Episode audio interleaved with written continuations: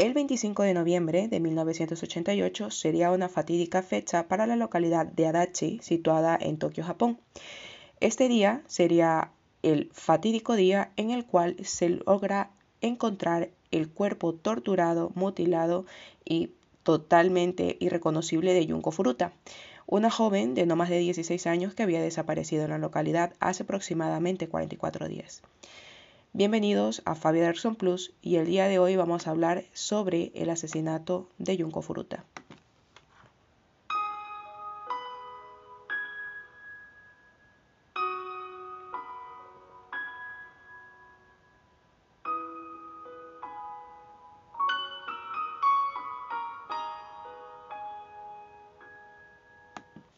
Bueno, para empezar a describir un poco el suceso, eh, vamos Hoy vamos a hablar sobre el asesinato, como les dije en un inicio, de, bueno, el abominable asesinato de Junko Furuta, quien murió a mano de más de 100 hombres.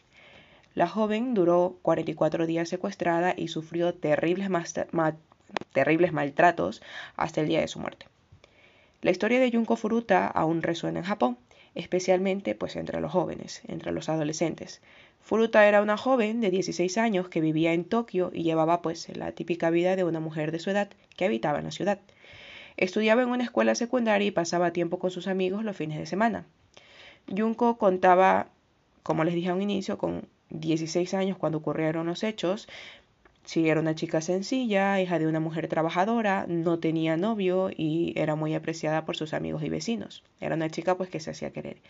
Por desgracia para ella había una persona pues que no la apreciaba tanto y esa persona era Miyano Hiroshi, un compañero de clase que era miembro del bajo nivel de la Yakuza, pues la temible mafia japonesa que la habremos escuchado más de una vez en películas o incluso hasta en documentales, ¿no? A final de 1988, la joven fue secuestrada por otros adolescentes y después de pasar 44 días en cautiverio, en 1988 fue brutalmente asesinada. La secundaria a la cual asistía se llamaba Prefectura Saitama en Misato, en las cercanías de Tokio. Dos veces por semana, después de la escuela, tenía pues un trabajo de tiempo parcial en una fábrica de plástico. La joven se encontraba ahorrando porque manifestaba que quería hacer un viaje luego de su graduación. Pero como el dinero que recibía por trabajar un par de días a la semana, pues no le alcanzaba, decidió trabajar a tiempo completo en una tienda que se encargaba de todo acerca de cosas electrónicas, viendo esto como un posible trabajo también a futuro, luego de graduarse.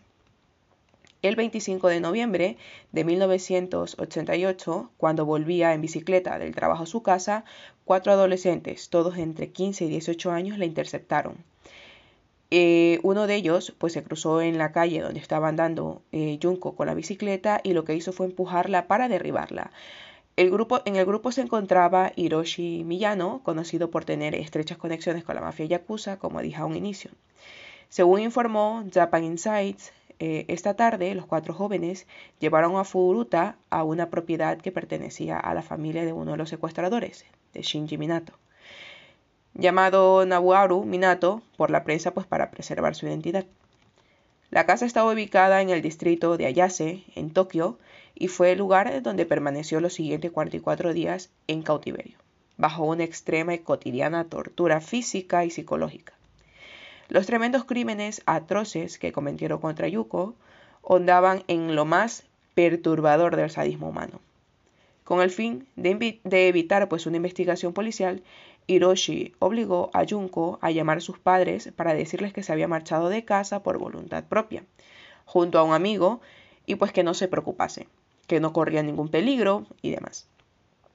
Además, Junko fue obligada también a fingir ser la novia de Nawaru cuando sus padres estaban presentes, una farsa que apenas se sostenía unos pocos días. Junko pidió ayuda a los padres de Nawaru, uno de sus secuestradores, pero ninguno accedió a ayudarla por el temor de las amenazas de Hiroshi. Esta situación se extendió, como dije a un inicio, y vengo diciéndolo, ¿no? durante 44 días interminables en los que los cuatro jóvenes le infligieron las más crueles torturas y vejaciones. Según la propia confesión de uno de los jóvenes en el juicio, los cuatro raptores mantuvieron una sesión de Junko desnuda todo el tiempo, la violaban por todas sus, sus partes íntimas, ¿no? Furuta fue violada por aproximadamente 100 hombres en esos 44 días, ya que estos adolescentes llamaban a los demás miembros de la mafia y hacían pues que violasen a Junko. Le propinaban palizas, eh, incluso la llegaban a colgar de la habitación y la, la colgaban como que si fuera un saco de box y la golpeaban hasta dejarla inconsciente y sangrante. Le privaron de alimento, solo bebiendo pues, su propio orina y comiendo cucarachas, la obligaban a, tocarse antes de las violaciones, mientras que tomaban cervezas, le presentaban múltiples, bueno, objetos para hacer con ella, pues pueden imaginarse, ¿no? Un sinnúmero de cosas. Em, bueno, botellas, petardos, incluso uno de ellos lo, lo que hizo fue colocarla eh, dentro de ella y explotarlo. Bueno, ya se pueden imaginar un sinnúmero de cosas eh, que le infringían a, la, joven, ¿no? A, Furuta. Le amputaron incluso un pezón con unos alicates, le lanzaban mancuernas al contrario mientras permanecía eh, tumbada boca arriba, le rompieron los huesos de las manos a pisotones, el estado físico de Junko estaba tan deteriorado que los jóvenes perdieron incluso el interés sexual a ella. Luego, pues raptaron a otra adolescente, a la cual le hacían lo mismo que a Junko Furuta, pero a esta sí la dejaron en libertad. Incluso se dice en las declaraciones que Junko llegó a decirle a sus agresores que la matasen para dejar de sufrir tanto, ¿no? El 4 de enero de 1988, Junko fue retada a jugar al Mahjong, saliendo victoriosa, un juego de, de, piezas chinas, y esto incluso causó la ira de los jóvenes, los cuales le dieron una última paliza para luego rociar sus extremidades, tronco y cara con líquido inflamable y prenderle fuego. Furuta murió dos horas después a causa de un estado de shock debido a las quemaduras. Los asesinos escondieron su cadáver en un bidón lleno de cemento, el cual fue abandonado en Koto, en Tokio. En marzo de ese año, un informe infiltrado en la Yakuza delató a los asesinos siendo arrestado y puesto a disposición judicial. Sin embargo, los periodistas de la revista Shukan Bunshun descubrieron sus identidades y las publicaron, declarando que, dada la gravedad del delito, los derechos humanos no son necesarios para las bestias, publicando así los nombres de los cuatro. En julio de 1990, un tribunal condenó a Hiroshi Miyano, el presunto líder del crimen, a 17 años de prisión. Apeló su sentencia, pero el juez Ryuji Yanase del Tribunal Superior de Tokio lo sentenció a tres años de prisión adicionales. La sentencia de 20 años que recibió en es la segunda sentencia más alta que se puede poner eh, eh, posible después de la cadena perpetua, ¿no? Tenía 18 años en el momento del asesinato. Según informes, la madre de Millano envió a los padres de Furuta 50 millones de yenes, que son aproximadamente 425 mil dólares, ¿no? En euros un poco más. Después de vender su casa familiar.